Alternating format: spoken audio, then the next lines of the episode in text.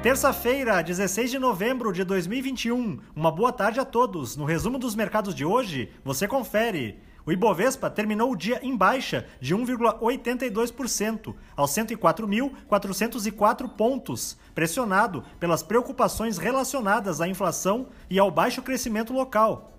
O índice de atividade econômica do Banco Central, divulgado hoje, mostrou uma queda de 0,14% no terceiro trimestre de 2021, na comparação com os três meses anteriores. Na ponta positiva, as ações da Suzano, em alta de 3,50%, avançaram após a Comissão Técnica Nacional de Biossegurança aprovar para uso comercial uma espécie de eucalipto geneticamente modificada para tolerar herbicidas.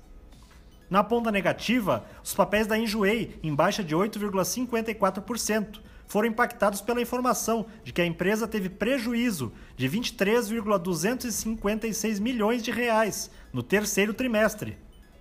As ações da CVC, com queda de 6,57%, recuaram depois que a companhia reportou prejuízo de 83,811 milhões de reais entre julho e setembro deste ano. O dólar à vista, às 17 horas, estava cotado a R$ 5,50, em alta de 0,78%. Já no exterior, as bolsas asiáticas fecharam sem direção única, frente a uma agenda regional esvaziada. Na Oceania, destaque para o Banco Central da Austrália, que reforçou o discurso de que não deve elevar os juros em breve. No Japão, o índice Nikkei teve alta de 0,11%. Na China, o índice Xangai Composto caiu 0,33%. Os mercados na Europa encerraram de forma mista, impulsionados pelo ânimo dos índices dos Estados Unidos, mas pressionados pelo recuo da Bolsa de Londres. O índice Eurostock 600 teve ganho de 0,17%.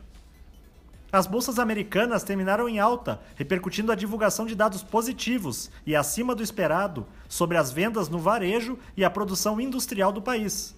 O Dow Jones subiu 0,15%, o Nasdaq teve alta de 0,76% e o S&P 500 avançou 0,39%.